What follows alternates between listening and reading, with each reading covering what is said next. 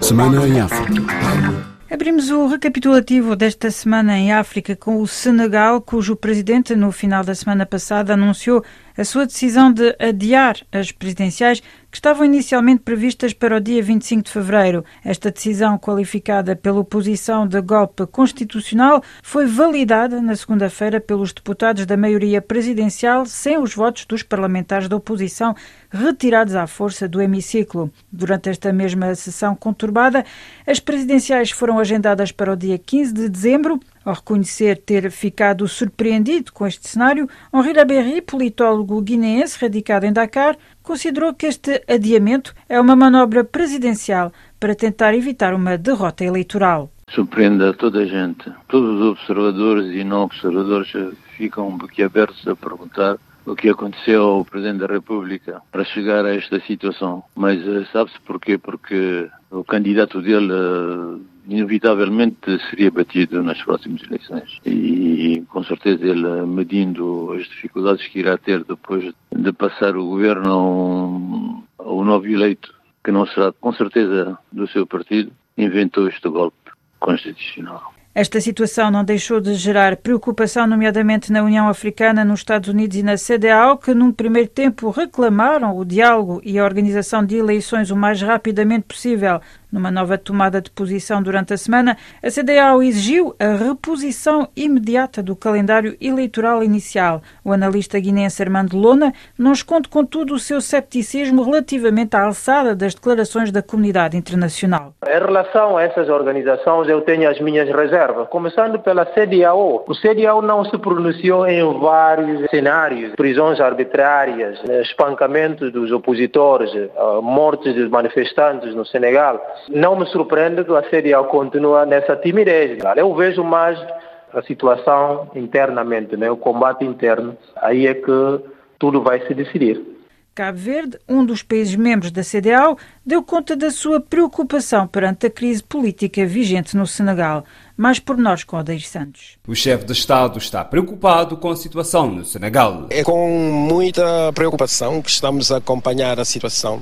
Na verdade, não se pode interromper o jogo a meio e espero que rapidamente seja construído um consenso para que as eleições sejam realizadas o mais rapidamente quanto possível. O presidente cabo-verdiano disse ainda em declarações à Rádio Televisão Cabo-Verdiana que a reposição do calendário calendário eleitoral no Senegal poderá evitar vazios que possam ser ocupados por grupos extremistas e levar à degeneração da segurança e à erosão do processo democrático naquele país.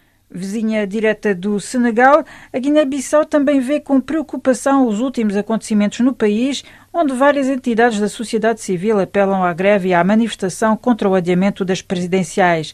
Foi neste sentido que o presidente guineense Umar Sissoko Embalo se deslocou a Dakar na quinta-feira para evocar com o seu homólogo senegalês a crise política.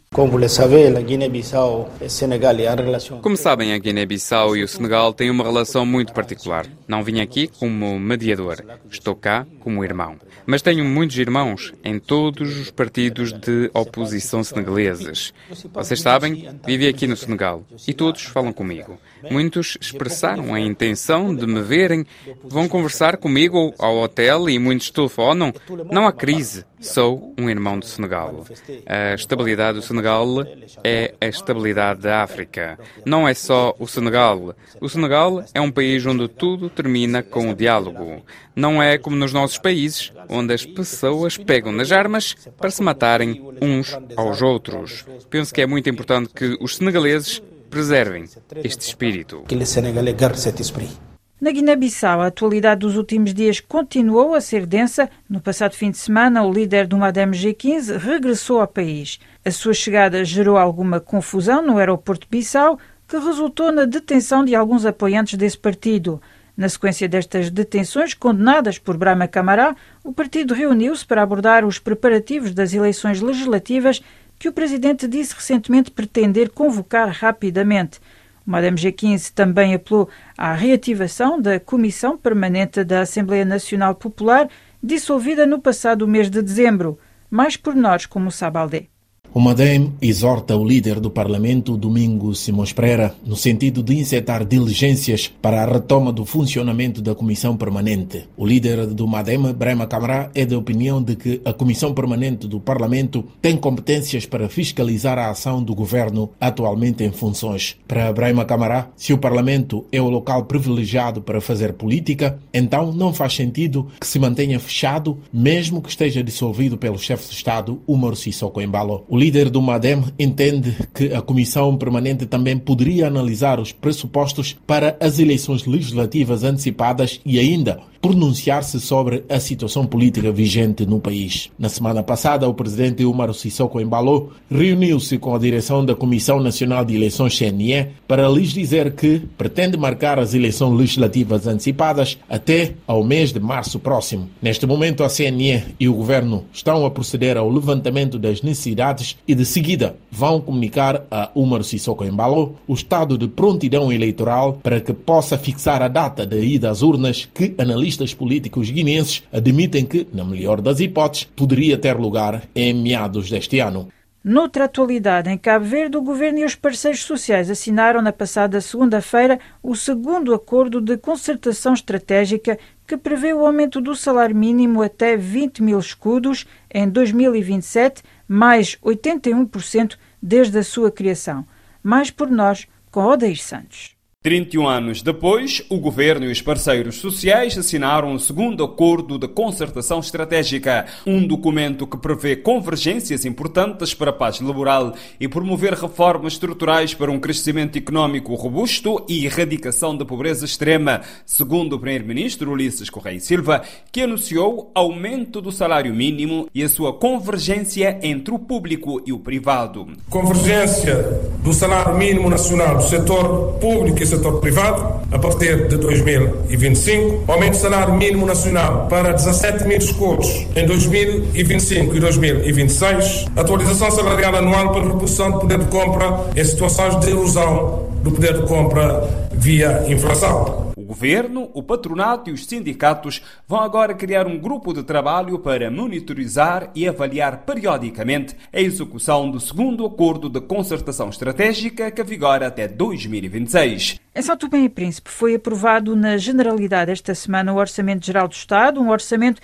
que todavia não conta com o apoio do FMI que o governo tentava viabilizar nestes últimos meses. Mais por nós, com Maximino Carlos. O Orçamento Geral de Estado foi aprovado com os votos da maioria dos 30 deputados da ADI e 5 do MCI-PS-PUM. O Orçamento Geral do Estado para 2024 está avaliado em 178 milhões de euros, prevendo um crescimento real da economia na ordem de 2,9%, como referiu o chefe do Executivo santomense, Patrício Trovada. Saúde e educação têm a maior fatia, não descurando o setor infraestrutural. Recuperação do setor agropecuário e da pesca, retoma do setor da indústria e do turismo, crescimento do setor dos serviços.